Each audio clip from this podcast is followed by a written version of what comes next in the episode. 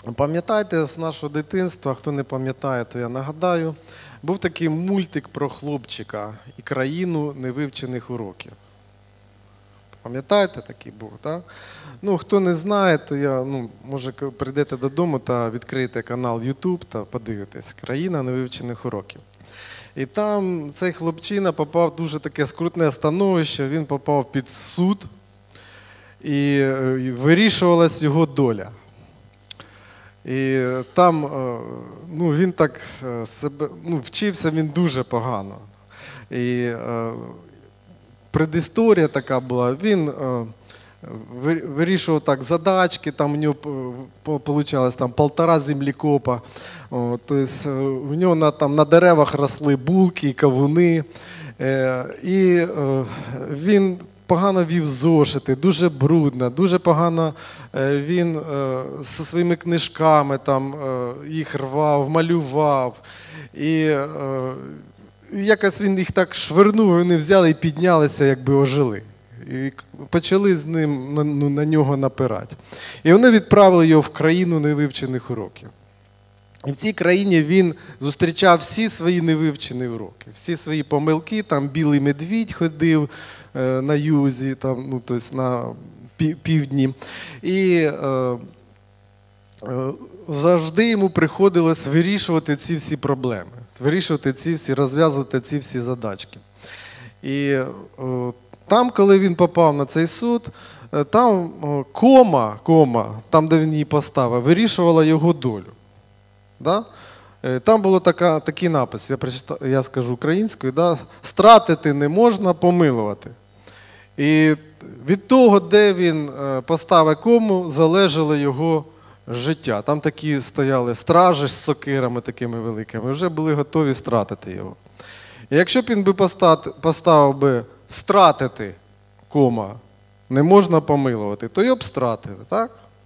А якщо поставив би стратити не можна, кома, помилувати, о, то, ну, мабуть, страх йому допоміг, і він почав розмірковувати, та ні, це щось не так, треба ж якось думати. Ну, тобто такі в обставини попав. І, а до цього він все так, знаєте, робив стук, грюка без рук. Да? Тобто він ні про що не думав, він робив ці помилки. Е, і е, іноді ми і бачимо таку картину і в нашому житті, в нашому суспільстві. І, і точно, ну, так як написано в книгі Еклезіаста, книга Еклезіаста, 8 розділ, 8 розділ, 11 вірш. Що скоро не чиниться присуд за вчинок лихий, тому серце людських синів повне ними, щоб чинити лихе. Ну, зробила людина якусь капость, а Бог зразу не б'є палкою по голові або по рукам. Він там такий лиходій, а земля не розкривається, не забирає його. Ні, такого не відбувається. Ми так не йдемо по вулиці, раз асфальт, фух, і людина бух туди, сразу же. Як тільки закурила, і сразу же туди. Тільки чарку в руки і по рукам раз, і руки попереламувались. Ні, ми такого не споглядаємо. Да? І тому людина, ага, я роблю так погано, ну нічого мені за це нема. І дивіться, і той так робить. І нічого йому за це немає. Тому, якби, вважаючи на це, багато людей живуть по принципу, який е, також трошки нижче записаний в Еклезіаста 11 розділ 9 вірш. 11.9 написано: Ти тішся, юначе, своїм молодецтвом, а серце твоє нехай буде веселе за днів молодощів твоїх, і ходити дорогами серця свого, і видінням очей своїх. І так багато ходить. Да? Е, Іноді людина, ну, багато молодих людей думають, та у мене здоров'я, ну, вагон. Я можу там і не піклуватись про нього, і взимку не дуже одягатися, і буду ходити по калюжам. Я з дитинства дуже багато ходив по калюжам. Тобто я знаю, про що я кажу. Ну, треба ж поміряти, якої вона глибини. Чи ті резинові твої гумові чоботи, які на тобі були, вони ну, витримають ту глибину чи ні. От. І іноді вони дійсно там провалювався аж отак. Бувало і таке. І е, коли ти дуже молодий, то ти не ну, не вважаєш на те, що ти собі шкодиш. Да? Одягнися, кажуть батьки, надінь шапку. Чого ти такий розкристаний, одінь шарфік. О, тобто, ти думаєш, та чого вони взагалі? Тут мені жара така, тіло молоде, жарюка така, все. От, буду відкритий ходити, розхристаний. І ще й подивлюся, як парує шапка, отак відкрию. Раз, отак, вона парує взимку. І ми не піклуємося про своє здоров'я. Трішечки далі людина починає там погані звички, гріхи з'являються. Він каже, та мене все нормально. А ще воно подивися на діда мого, він взагалі 100 років прожив, і пів, і курив, за дівчатами бігав. Все нормально, можна і, ну, і далі себе так вести. Але ми дочитуємо це місце, да? дочитуємо. Але знай, що за все це впровадить тебе Бог до суду. О, а це вже не дуже приємно. Оце спочатку ну, подобалось. Та, тішся, роби все, що хочеш, що тобі подобається, роби, що тобі на серце приходить, іноді да, кажуть, слухай своє серце, але серце може бути неправильне. Якщо воно не напом... якщо ти його не віддав Ісусу Христу і не наповнюєш його Богом, то воно може щось тобі придумати не те, що потрібно, те, що буде шкодити і тобі, і оточуючим. А тут ось написано, але знай, що за все це впровадить тебе Бог до суду. Що б людина не робила в своєму житті, все це Бог приведе на суд. Написано, що перед Богом пишеться книга пам'яті. Там все записується, навіть наші думки. Якщо Ісус сказав, да? якщо ти подивився і в серці своїми зробив перелюб, ти вже згрішив. Бог читає думки, Бог знає наші серця, Бог бачить наше, наші рішення. Коли ти протистоїш думкам, кажеш, ні, я так не буду. Ти ми цю думку свою не розвиваєш там, а я отак от зроблю і так, от так би мені погано було. А ти кажеш їй стоп. Протистоїш. Амінь? От. І коли ми це чуємо, да, я вам кажу, що Бог приведе це все до суду, е, про про суди в нас така думка не дуже в суспільстві дуже, не дуже добра. Да? Ми, ну, Останнім часом ми навіть чуємо, що там залу суду випускають ну, таких явних злочинців. Вони там себе ну, роблять, вводять себе стан такого предсмертного, такого анібіозу, там вкривають їх ковдрами, вони там очі під лоба закатують. Тобто ведуть себе, що все, зараз вмре. Як тільки його випустили з суду, все, він вже ходить з охороною, все вже нормально. Зцілився чудовим образом, Бог його вже зцілив. Або він сам зцілився. Тобто ми бачимо, що е, земні суди, вони. Е, наша така ця судова система вона дуже корумпована, а адвокати шукають такі, знаєте, прогалини в законах, шпаринки якісь, і починають їх використовувати, щоб е, людину за гроші виправдати. Тому тому е, ці беззаконня, які ми бачимо, вони не нові. Да? Вони не нові. Це було і в давні времена. Усім відома притча Ісуса Христа про неправедного суддю. Да? Пам'ятаємо?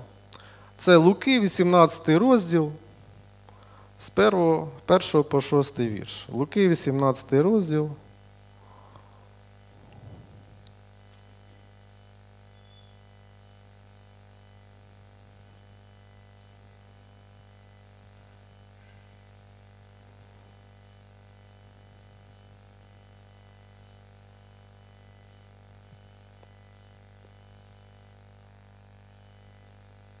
Знайшли, да? чи записали, чи знайшли.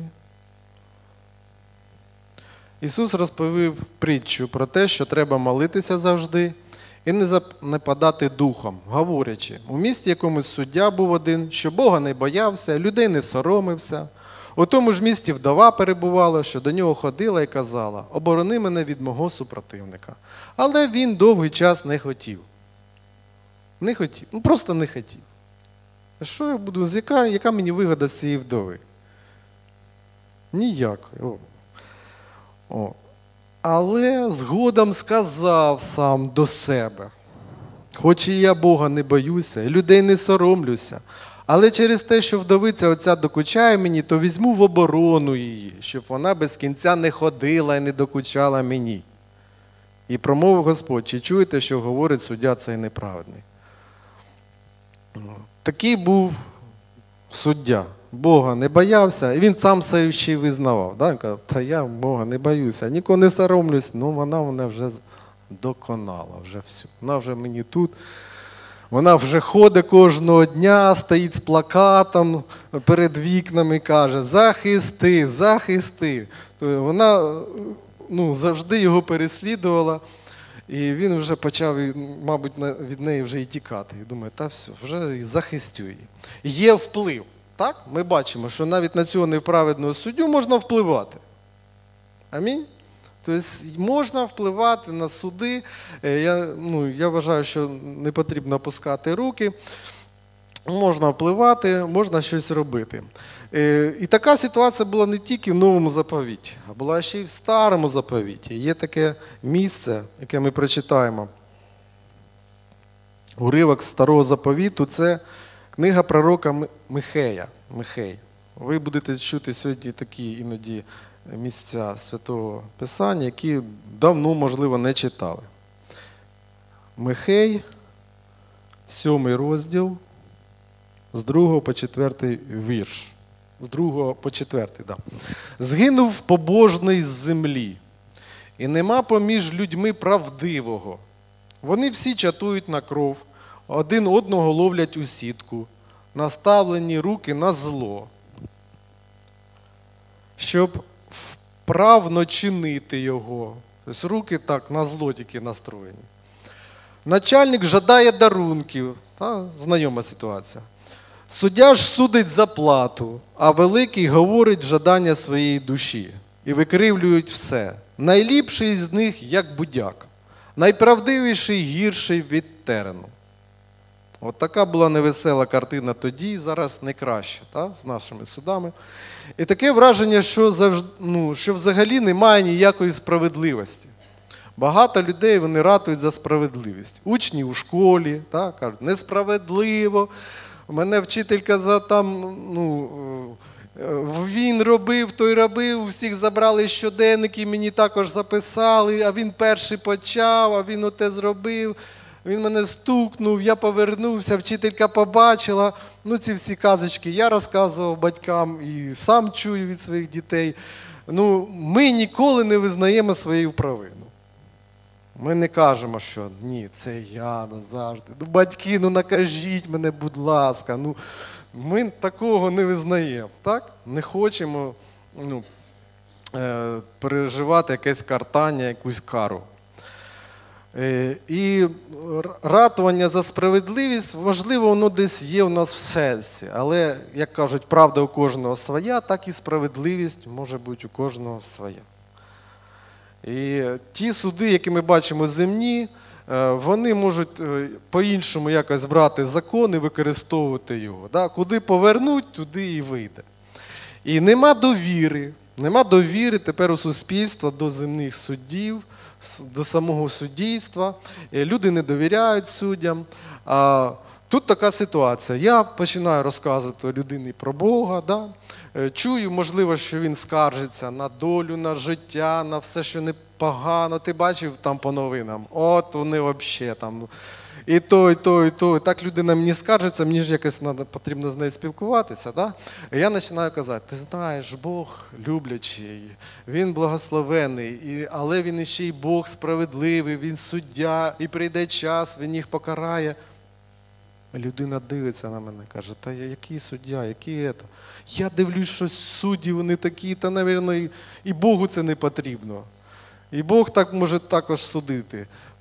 Є недовіра е, взагалі до суддійства, так як буває, що ем, дитина, яка виросла в сім'ї, де батько ображає матір, е, де батько ну, б'є дитину, так? і є недовіра до, вообще, до батька, да? до батьківства. І коли ми кажемо про батька небесного, то і у, цієї людини, яка виросла, може вона вже стала дорослою, є недовіра взагалі до батька, до Отця земного. Да? І він так і сприймає Небесного Отця. От така є, іноді буває так, що люди з недовірою кажуть, та коли той Бог його накаже? Він ось у тобі собі тут живе, він як сир в маслі катається, йому нічого за, цього, за це немає, що він погане таке шкодить і робить. Я, я, мабуть, сам почну творити справедливість. Зорро такий.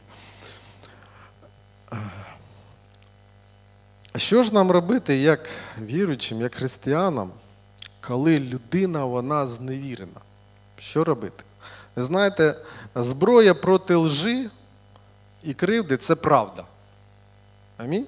Як подолати лжу українською мовою? Так є, я читав, наприклад, лжу або кривду. Там е, деякі ну, слова використовуються. Її можна подолати тільки правдою, говорячи правду і живучи по правді. Російською істина, українською правда. Тому найкраща зброя проти зневір'я людей це сіяти і казати їм Слово Боже, як Бог дивиться на цю ситуацію, який характер Бога. Ми відкриваємо Бога людям і кажемо, так як ми про людину якусь розказуємо. Да? Я зустрічаюсь з чоловіком, перший мій погляд, це я дивлюсь на як він одягнений. Я можу зробити якісь там висновки, ага, це людина, і якщо дуже гарно одягнута, ну, доглянута, то, то вона, мабуть, має такий ну, товстенький кошельочок, да? та гаманець. От. А коли вона така скромненька, але чистенька, ну, значить, за собою слідкує. А коли вже воно липне до нього, то в мене висновок інший. так? А потім іде, коли я з ним спілкуюся, я починаю ну, якби, взнавати його внутрішність, да? чим він наповнений, який, який він, е, ну, яку культура, яка в нього є, яке в нього виховання, які, яке в нього. Де він навчався. Бо буває так, людина, я зустрів одну людину, так якось е, говорив з нею, е, бачу, він таку ну, бомжацького такого вигляду. Е, починаю спілкуватися, а там такі слова. Я говорю, слухайте, ви, мабуть, десь в вищому якомусь закладі навчались. Так, да, було таке, але життя так сталося. Там, е, е, я бачу, людина вихована, хоча вона і е, ну, так, щось з нею сталося в житті, вона втратила можливо, роботу, там, е, дах над головою втратила, якісь такі. Але йому говорив про Господа, щось посіяв в його серце. Е, Вірю, що, можливо, прийде час, воно дасть свої плоди. Тобто ми людину сприймаємо і бачимо, робимо якісь висновки. І коли ми кажемо слово, слово, ми якби знакомимо да, людину, знакомимо людину. Як ми знайомимося з іншою людиною і взнаємо про неї від інших людей, через спілкування з нею ми кажемо, ага, оця людина така і така, така. Е, В неї є такі вподобання. Е, е, Мабуть, краще за все ми ну, знаємо своїх ближніх, знаємо, який їх характер. Знаємо, що від них очікувати, що не очікувати. Амінь. І іноді буває дуже важко, коли ти дуже багато знаєш. про- От. Важко сприймати якісь зміни в них, в них дуже важко сприймати, бо ти вже їх дуже хорошо знаєш. Він тобі каже слово, ти вже знаєш, що, на, чого він так каже. Ну, папочка, ну будь ласка, ага, щось вже треба. От, вже починаєш якби розуміти. Е, Ми самі пізнаємо Бога. І коли проголошуємо Його Слово, допомагаємо людям також його пізнавати. Звернемось до е, Слова Божого. Прочитаємо пророка Єремії. Пророк Єремія, 9 розділ, 22 вірш. Єремія 9, 22. Так говорить Господь. Хай не хвалиться мудрий своєю премудрістю, і хай не хвалиться лицар своєю хоробрістю, багатий багатством своїм, хай не хвалиться. Бо хто буде хвалитись, хай хвалиться тільки оцим, що він розуміє та знає мене, що я то Господь, який на землі чинить милість, правосуддя та правду, бо в цьому мої уподобання, каже Господь. Можна вихвалятися різними речами. Да? Хто вихваляється там е, новою машиною, е, колісницею, да? хто вихваляється е, ну, якимсь своїм бравням, бра- е, ну, одежиною, да? Хто вихваляється і каже там, у мене тут все свіже, да? ну, з кольцями на руках і кажуть, у мене тут все свіже. Хто це чув, не чув, ну, і люди вихваляються різними речами в своєму житті. І, ну, а ми, але ми вихваляємося Господом. Тому що це насправді перед Богом і цінне, і Він це цінує в нас. І що Господь, які його пріоритети, яке його уподобання? Він каже: Я е, чиню милість, правосуддя та правду. Е, Бог не той поліцейський з дубинкою, який постійно тільки очікує, щоб ти щось зробив не так. Ага, жде, ага. От зараз, вже все доходить, зараз він щось подумає не так, зараз щось скаже не так. І я відразу такий стук його. І так боляче, щоб. І декілька разів. Але Божі вподобання інші. По-перше, стоїть милість. Бог милостивий. І коли він робить якісь висновки, присуди або суд приносить, то, по-перше, це суд з милістю. І він і сам каже, да, суд без милості тому, хто не чинить милості да, іншим людям. Є милість. Милість вона така, вона, е, вона вище стоїть за суд. Ми використовуємо цю кому в своєму житті кожного разу. Де її поставити? Стратити чи помилувати? По відношенню до людей, до ближніх своїх. Якщо з милостю, то ти шукаєш, як би помилувати, але дати можливість і виправлення. Амінь. Бог милостивий, але він повинен робити правосуддя. Так? Милість милістю, правосуддя правосуддям. Бог приносить суд і правду. Є приклади Божого суддівства.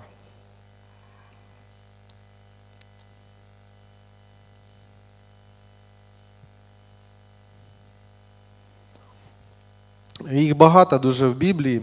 І такий, може, яскравий, такий дуже, ну, це коли е, народ Ізраїля був у неволі в Єгипті. Все починалось дуже добре, да? Е, був голод. е, Вони було сім років багатства, було багато пшениці, були багаті врожаї. Е, Бог дав мудрість е, збирати їх, да? а потім було, потім було сім років голоду. І ці сім років голоду е, і Яків і його все сімейство, 70, е, не пам'ятаю, чи 70, чи 75 душ, всі спаслися. Да? І це було благословення. Амінь. І таким чином народ ізраїльський поселився в Єгипті, вони помножились, їх стало дуже багато, і змінялися фараони, царі, і вони стали рабами.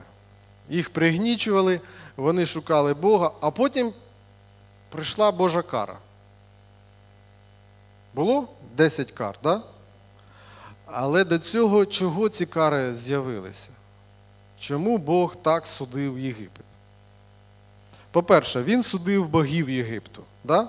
Вони вклонялися річці, вона стала наповнена кров'ю. Вони вклонялися коровам, корови були язвою там, і хворобами, вмирали від хвороб. Вони поклонялися сонцю, була темрява. Бог свої суди е, робив і чинив там у Єгипті. Але є ще одне. Коли, е, пам'ятаєте, Моїсей був е, спасений, да, його спасли, підкинули так в корзинки, е, знали, куди підкинуть, е, куди йде течія, щоб це пішло до, дочки фараонові. А вона була безплідна, дуже хотіла дітей. Ну, теж така мудрість є від Бога. І, але того часу дітей, хлопчиків кидали куди? В річку крокодилам. Дітей винищували. Річ, е, ну, рід ізраїльський винищували, і е, Божі суди прийшли і за це також. Кров невинна пролита, вона завжди буде голосити, буде піднімати свій голос. Коли Каїн убив Авеля, то що? Голос крові. Ну, він кричав, да, е, голосив про помсту, про правосуддя. І Бог справедливий, і Він робить це правосуддя. Е, І коли він вивів євреїв із Єгипту і дав їм землю, яку він обіцяв їхнім отцям, він і свій народ також робив правосуддя, да? і їх також судив за тих самих ідолів, які вони приймали інших богів, да? за те, що не слухались е, його. Він в їхнє життя допускав війни, хвороби. Боже правосуддя завжди справджується, воно завжди є. Може, не тоді, коли нам дуже це б хотілося і подобалось. Ага, от зараз Господь. І так, як я скажу. Накажи його, покарай. Підніми його і гепне в землю. О, так, щоб підняло і гепнуло. Але не завжди так. І не повинно так бути. Бо Бог справедливий. І е, Бог суддійство своє передавав іншим людям. Ми, ми бачимо в Біблії є книга суддів. Так? І в цій книгі Бог ставив суддів і давав мудрість цим суддям. Іноді це були не дуже розважливі судді, такі як Самсон. Мишцями грав, там, да, там, ворота там, підняв, зірвав. Ну, уявіть собі такі ворота, якось тут поставили. Да? Він їх підняв усі і поніс на гору і там встромив. Все, забирайте. Я вас наказав. Такий був суддя. Різні були судді, і хто творив правду, хто не творив. Але ми бачимо, що Бог передає своє суддійство людям, показуючи, що Він довіряє їм і дає їм мудрість. Ми пам'ятаємо Соломона. Да? Ну, це був дуже такий визначний, визначна така особистість в Біблії. І Бог через нього ну, якби являв, піднялась тоді і економіка Ізраїля. Да? І храм таки відбудували. І срібло було ні за що. Уявіть собі, яка, як, який був дуже великий підйом економічний в того, того часу.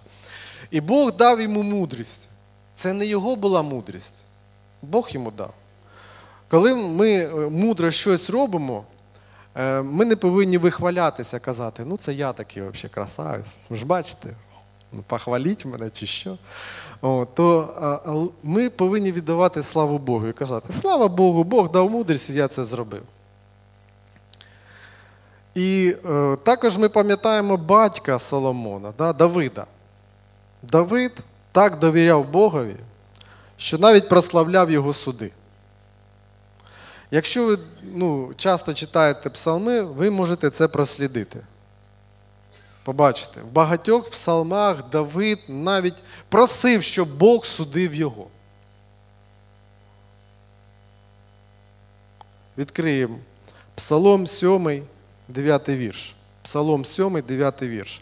Господь судить людей, суди ж мене, Господи, але за моєю правотою, за моєю невинністю. Але ну, він просить, щоб Бог його судив. Ну, ви бачите якогось чоловіка, який би прийшов би до е, будівлі суду і казав: засудіть мене, будь ласка.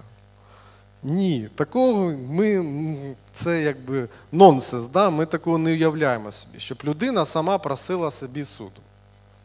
Ну, посудіть мене, бо вже я так втомився, вже пару сроків відсидів і ще хочу один відсидіти. Ні, такого ми не уявляємо, і такого неможливо навіть і бути. Давид просив, просив, е, чому?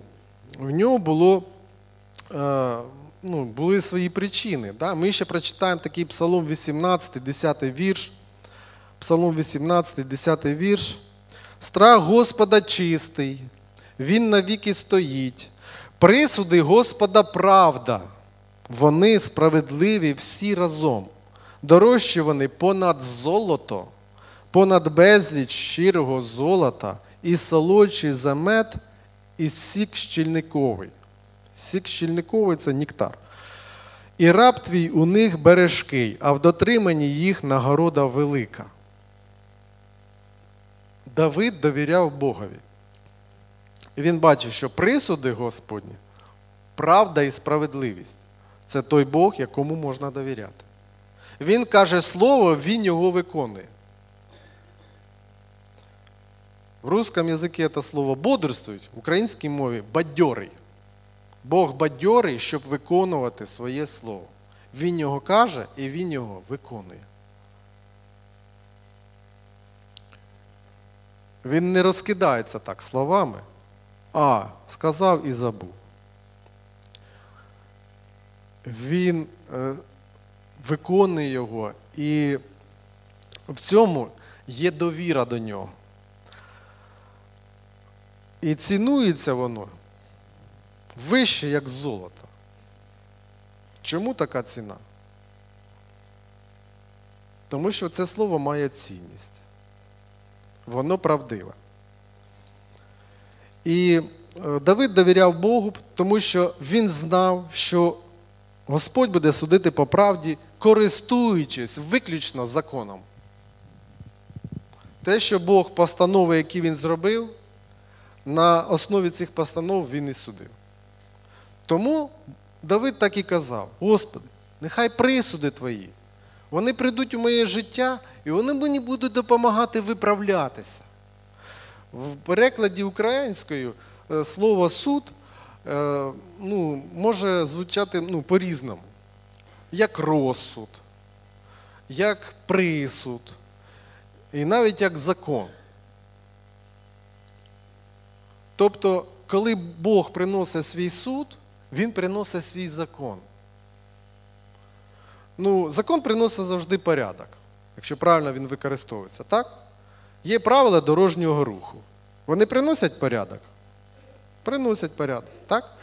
Є законний порядок яких, якихось різних речей. Можливо, іноді закони приймаються не дуже добрі, да, не дуже хороші. там.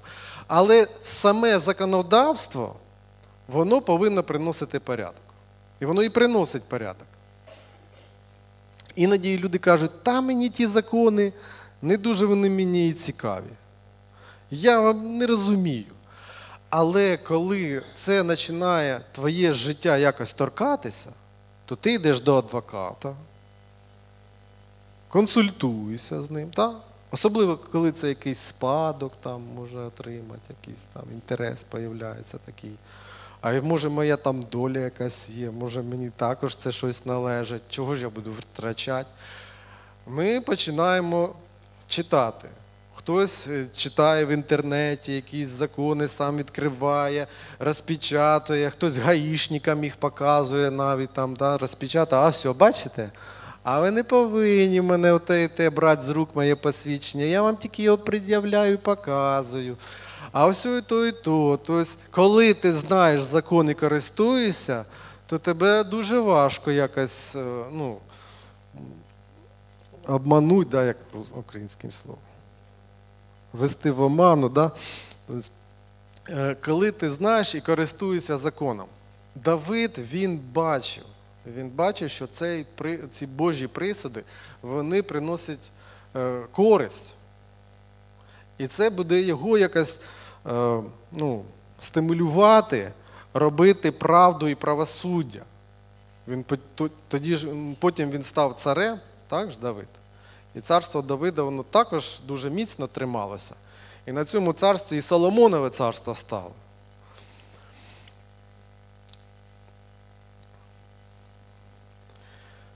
Е, іноді ми бачимо, що так як там було написано, що не скоро Бог не скоро чиниться правосуддя, і ми дивимося, що людині за це нічого немає. І іноді ми не стримуємося І, е, ну, якби, і хочеться самому це правосуддя якось звершити. Е, Розумієте, можливо, ми попали в такий період життя цієї людини, коли Бог її ще терпить, коли Бог дає їй ще шанс, коли ще міра беззаконня його ще не наповнилась. Знаєте, є така міра беззаконня. І коли вона наповнюється, ми в Писанні в Старому заповіті читаємо, що Бог виливається на голову тих народів і приходять Божі суди. Тобто Бог іще довго терпить. Він дає шанс на змінення. Ну, я бачу, дитина робить шкоду. Я їй кажу слово. Бог посилав пророків. Да? Не робіть, бо може бути отаке таке. Раз кажу дитині, другий раз кажу. У мене є правило трьох. Ну так, я може. Три рази кажу. Після третього разу я вже якісь інші важелі включаю. Там, да? Якісь е, виключаю там, може, там, телевізор, там, забираю там, телефон, там, чи е, ну, якісь ігрушки забираю, це у менші, кажу, так, тут нема порядку. Тобто, починаєш інші важелі включати, тобто, щось більш дієвище. Ну, вже коли доходить до лозини, то і лозину також включаємо. Це теж такий вже. Але спочатку слово. Так? Бог також в нашому житті робить. Він спочатку слово каже. Щось прийшло тобі під час молитви. Щось сказав тобі лідер на домашній групі. Десь ти ще почув там то і то від іншого. А потім бац, і щось сталося. За що, Господи? Ну, буває таке? Буває таке, і зі мною таке буває. От. Але ви знаєте, нам повинно, ми повинні усе ж таки довіряти Богу. І правосуддя Боже, воно здійснюється. І є ще один такий приклад Божого правосуддя це цар Ірод. Пам'ятаємо такого? Лічність. Дії апостолів, 12 розділ. Дії апостолів, 12 розділ.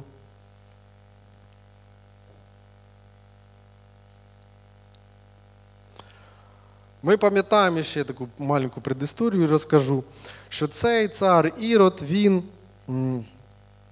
що? Він взяв за дружину дружину свого брата рідного. Каже, О, дуже красива тебе дружина. Я зараз цар, давай мені її. Не знаю, можливо, це не так було.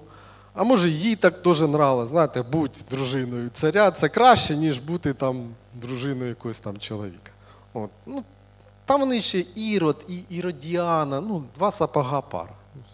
Ми бачимо, ну, якось воно так десь, мабуть, щось і підходило.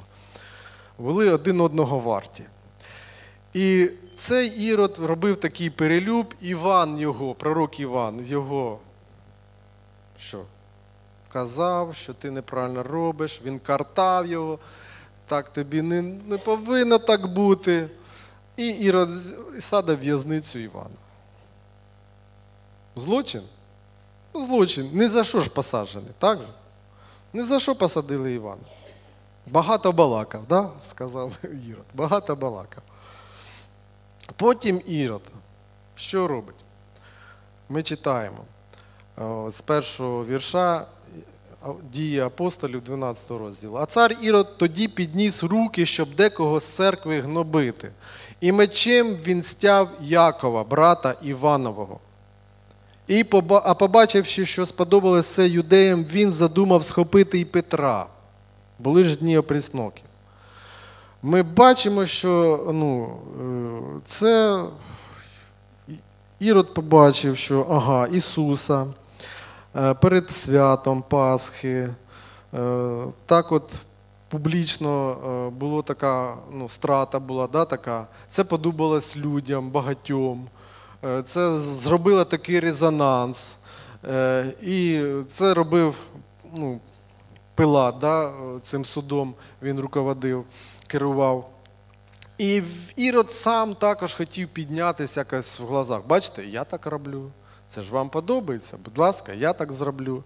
І він посадив Петра, церква молилася за нього. Потім ми пам'ятаємо, да, що ангел прийшов і визволив Петра. І, а, а Ірод що зробив з тими, хто його стерегли? Читаємо з 19 го вірша. А Ірод, пошукавши його і не знайшовши, віддав варту під суд і звелів їх стратити. Також злочин. Да? Ну, якось навіть з тими е, сторожами, які стерегли Ісуса Христа, так не поступили. Вони там, типа, проспали, і то їх не стратили. Да? Тут Ірод стратив. І далі він, може б так йому і все зісходило з рук, але щось він таке зробив, що Боже правосуддя здійснилося відразу, а не після його смерті.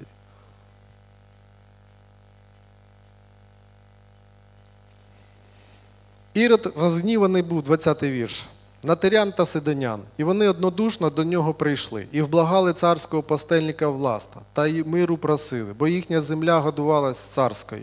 Дня ж призначено Ірод убрався в одежу царську, і на підвищенні сів та й до них говорив. А натовп кричав: Голос Божий, а не людський. І ангел Господній уразив зненацька його, бо він не віддав слави Богові, і черва його з'їла, і він умер. А слово ж Боже росло та й помножилось. При будь-яких обставинах Слово Боже буде рости і помножуватись, які б не були гноблення, а Боже правосуддя буде здійснюватись. Ірод не віддав славу Богові. Да? Одного разу так і таке відбулося із Навуходоносором да, у старому заповіті. Він був таким витвистим деревом, там, да, він такий сон побачив. Даніл прийшов, почав йому його роз, розповідати цей сон, розтолковувати. І каже: слухай, ну, цей би сон твоїм би ворогам, а не тобі. Е, У тебе це все відійметься, це дерево буде зрублено. І е, ну, Навуходоносор так послухав, послухав, та і живе далі по-своєму. Але одного дня він вийшов так, на балкончик, о, скільки я всього набудував, все таке моє царство буде стояти повік. І прийшов голос з неба і сказав: все це в тебе забирається. І розум Бог забрав. І він став як, як звірина, да? став і почав травичку кушати. І нігті у нього виросли, як у птаха, і волосся в нього стало, як пір'я. Ну, такий український переклад. Потім почитайте. От. І я бачу тут, що Боже правосуддя здійснюється. Серце царя в руки у Господа. І він його направляє, куди він хоче його направити. Нам потрібно довіряти Богові. А воно зовсім не, не так буває по-іншому. Хочеться, щоб воно, це правосуддя, зараз здійснювалося. Розумієте, коли ми починаємо судити самі, то ми ну, якби ризикуємо, щоб з нами таке сталося, як з Іродом або ще з кимось. Ми починаємо якби Бога здвигати і казати так. Зараз я буду судити. Ти дуже довго це робиш, ти такий сильно милостивий, ти так довго чекаєш, я вже хочу це зараз. Можливо, ми так не кажемо, і може так не дуємо, не думаємо, але, знаєте, якісь у поривах своїх відчуттів так робимо. Не стримуємо свої слова, і нам ще комусь допомагає темперамент це робити. Да? Є людина запальна така, вона в темпераменті своєму починає. Та ти такий, такий, такий. Та ти ніколи не змінюєшся. Ти завжди. Ти як твоя мама чи твій папа, там тато, да? тобто, от так, от в запалі починаємо це все говорити. І оці суди робити. Це суд робиться. Таким чином ми заміщаємо Бога. Тому що за засудженням іде вирок. Ти починаєш робити вирок якийсь. Ага, ти вже ніколи не змінишся. Горбатого могила тільки виправи. А це неправда. Так? Ісус зцілював людей. І ми пам'ятаємо цей приклад, коли була жінка, вона була багато років скручена, да? Ісус помолився, вона випросталася, стала рівненько. Ісус виправить усе.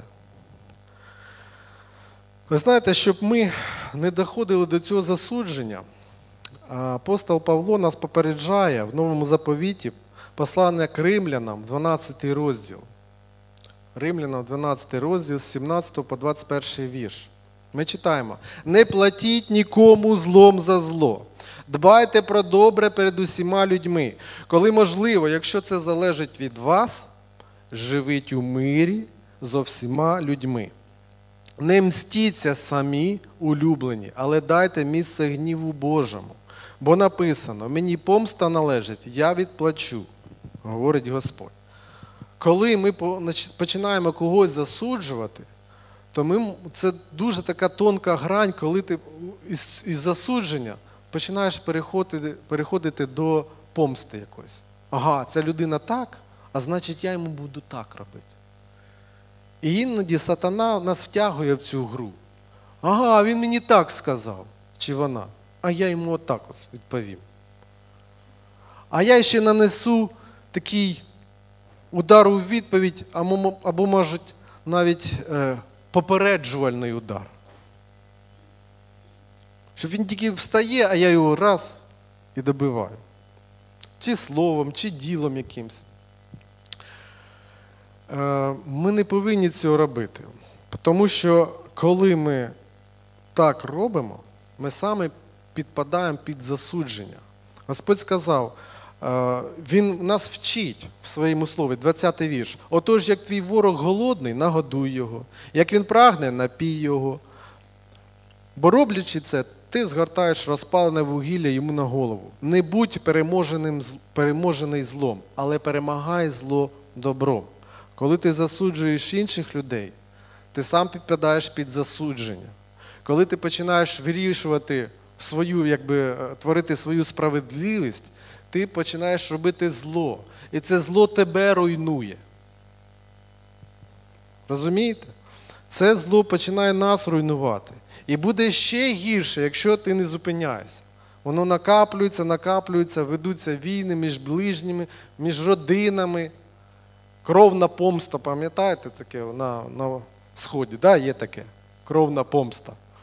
Ага, ви там от так зробили, і ми вам будемо мстити. А ті кажуть, ага, ви нам так зробили, і ми тепер вам будемо мстити. І це ніколи не, не, ну, не прекращається, да? тобто не перестає.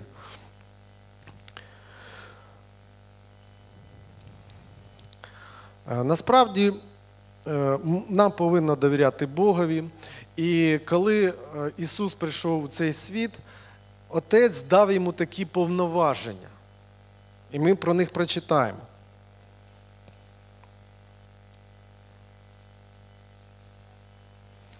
І прочитаємо з Ісаї 42 розділ. Ісаї 42 розділ. Оце отрок мій, що я підпираю його. Мій обранець, що його полюбила душа моя. Я злив свого духа на нього, і він правосуддя народам подасть. Він не буде кричати, і кликати не буде, і на вулицях чути не, да, чути не дасть свого голосу. Він очеретини надломлений не доломить, і гнота тліючого не погасить. Буде суд видавати за правдою.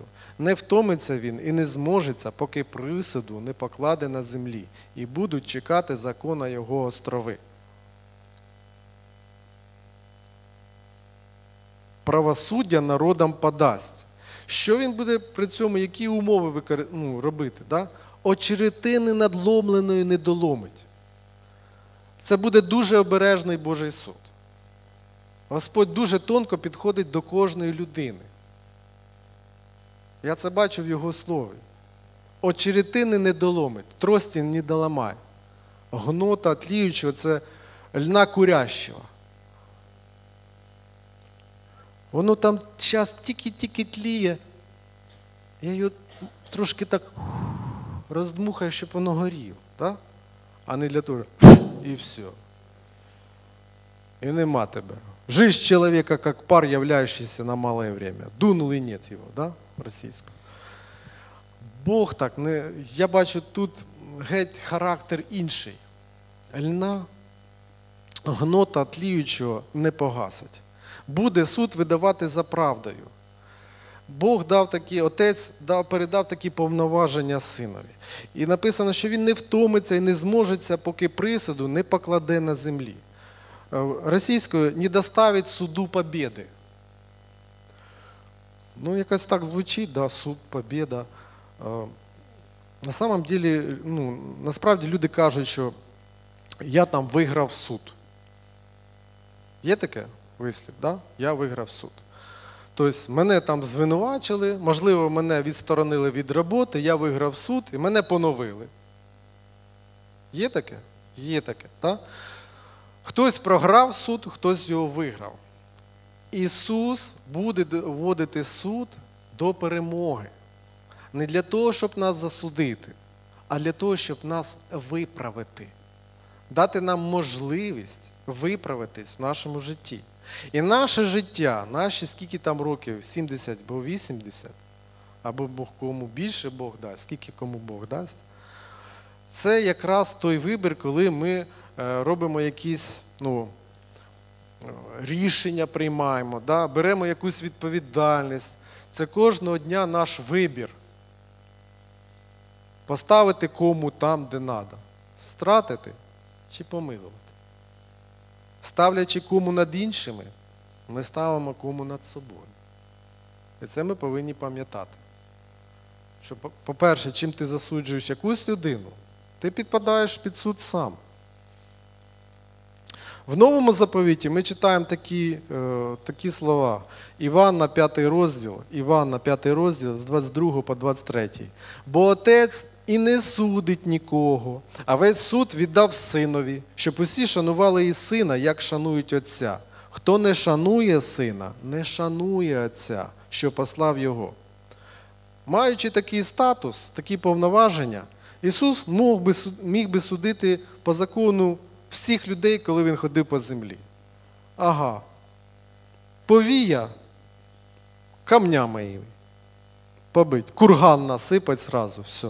Ну, такі євреї були такі запальні люди, да? камінь там було багато. І зброя саме така найближча. Взяв каменюку, побили камню, камнями, да? і ще й курган накидали. Щоб на пам'ять було інше. Але е, римляни принесли другу судову систему. Да, ми бачимо, що не, не потрібно так, ми не, ми не робимо так. Людина повинна за себе е, якось е, ну, захищатися, да, сама бути адвокатом або когось наняти адвокатом. О, тобто була геть інша друга судова система. І Ісус по-іншому, ну, тобто Він ці повноваження використовував по-іншому. Його мета, мета була інша. Отець послав його з такою метою. І ми читаємо також в Івана 3 розділ, 16 вірш. Івана 3,16. Так бо Бог полюбив світ, що дав сина свого однородження, однородженого, щоб кожен, хто вірує в нього, не згинув, але мав життя вічне. Бо Бог не послав свого сина на світ, щоб він світ засудив, але щоб через нього світ спасся.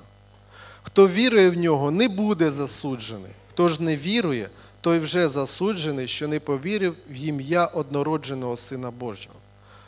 Людина сама себе засуджує, коли не вірить в Ісуса Христа, коли не приймає Його своїм Господом і Спасителем, коли не слухається Його, коли ми по своєму життю не слухаємося, не прислухаємося до Божого голосу, до Його Духа Святого, ми самі також себе засуджуємо. Нам, нам повинно це е, пам'ятати. Згодом сам Ісус Він підтверджує мету своєї місії на землі. Він каже народу, який в нього не вірував. Да? Він каже таке. І Івана 12 розділ, 47 вірш, 12.47.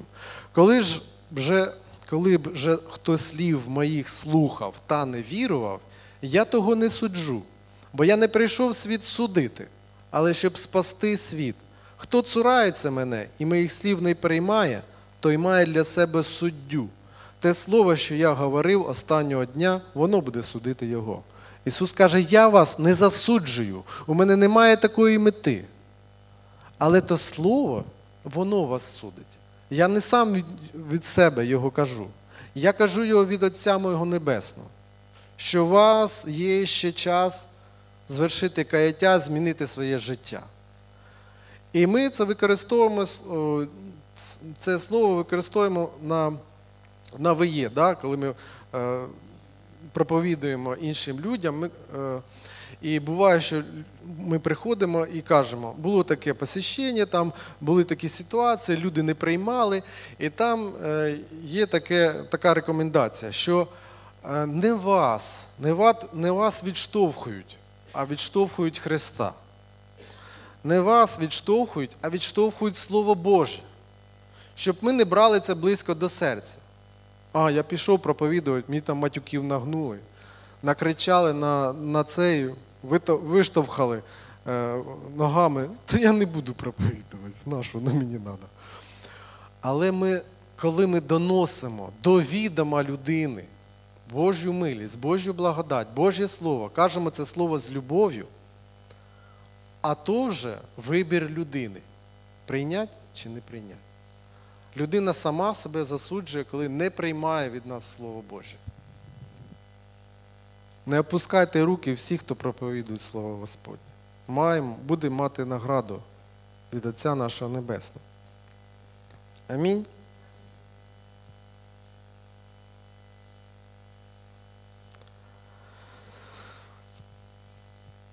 Ісус, Ісус довів своє слово, яке Він проповідував, ділом. Наприкінці свого служіння він добровільно віддав себе в руки людей, щоб його засудили. Він сам пережив цей суд. Це був дуже показовий суд, да? е, з тортурами такими, його били. Е, Пилат навіть хотів, щоб Пилат розібрався в цьому, всі- цьому ділі і казав, там, мабуть, ця людина недостойна смерті. Я ось його накажу і відпустю.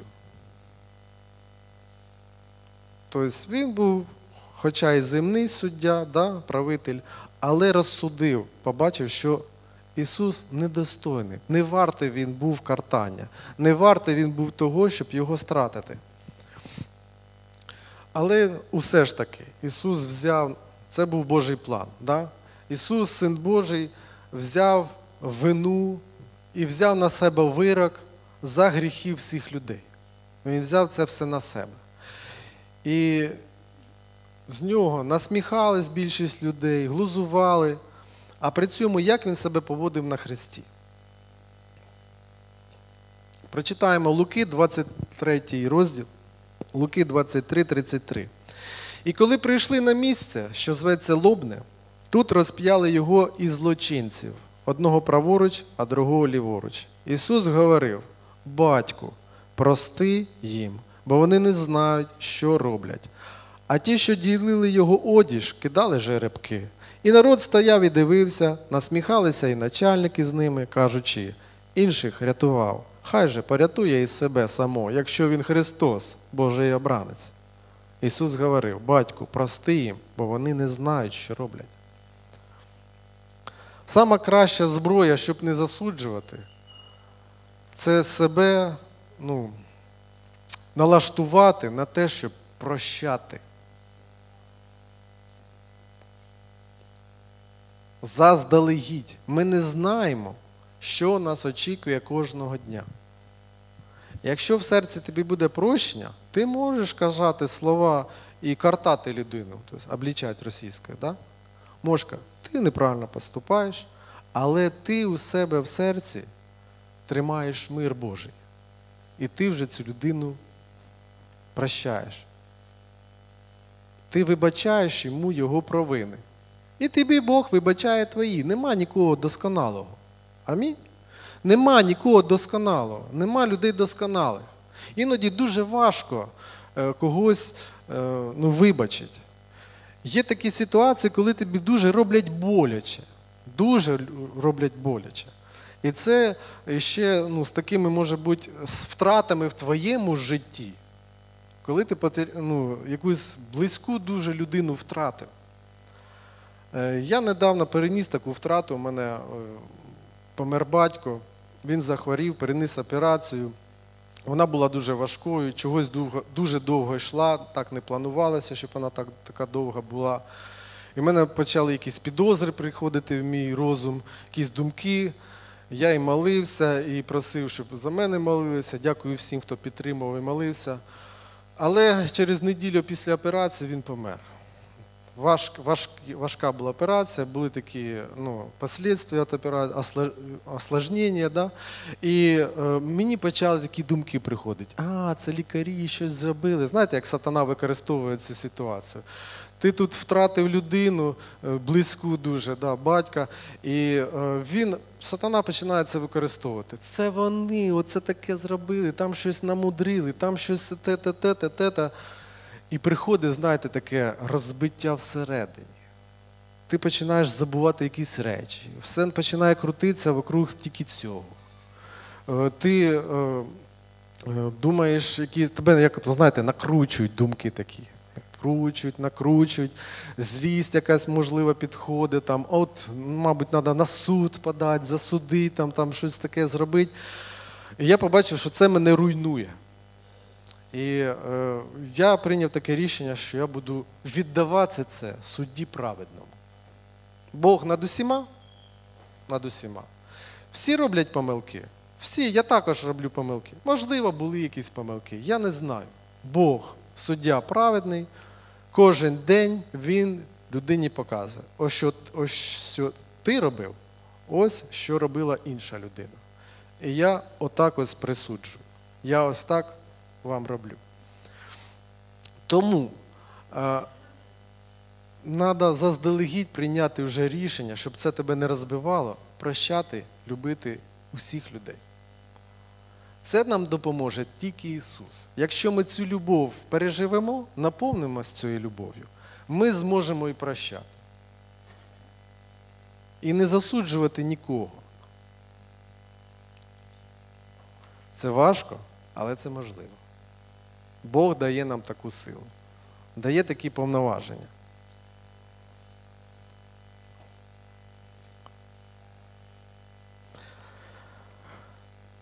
Чи взагалі геть нам заборонено судити?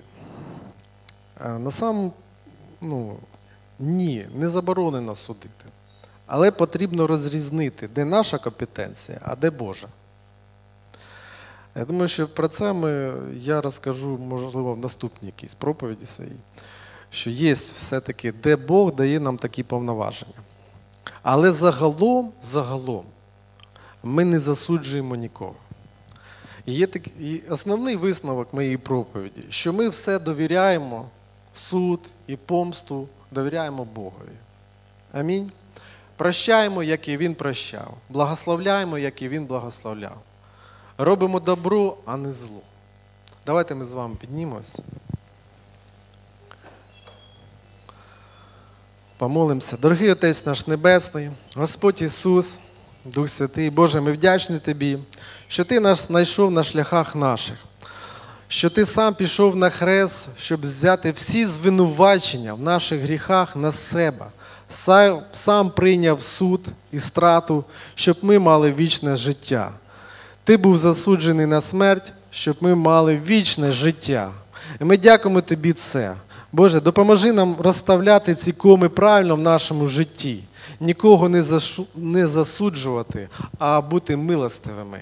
В ім'я Ісуса Христа, дай нам таке серце, як в Тебе. Допоможи нам наповнюватись Духом Твоїм Святим, благословляти, нікого не проклинати. Боже, Тобі вся слава, Тобі вся честь і хвала.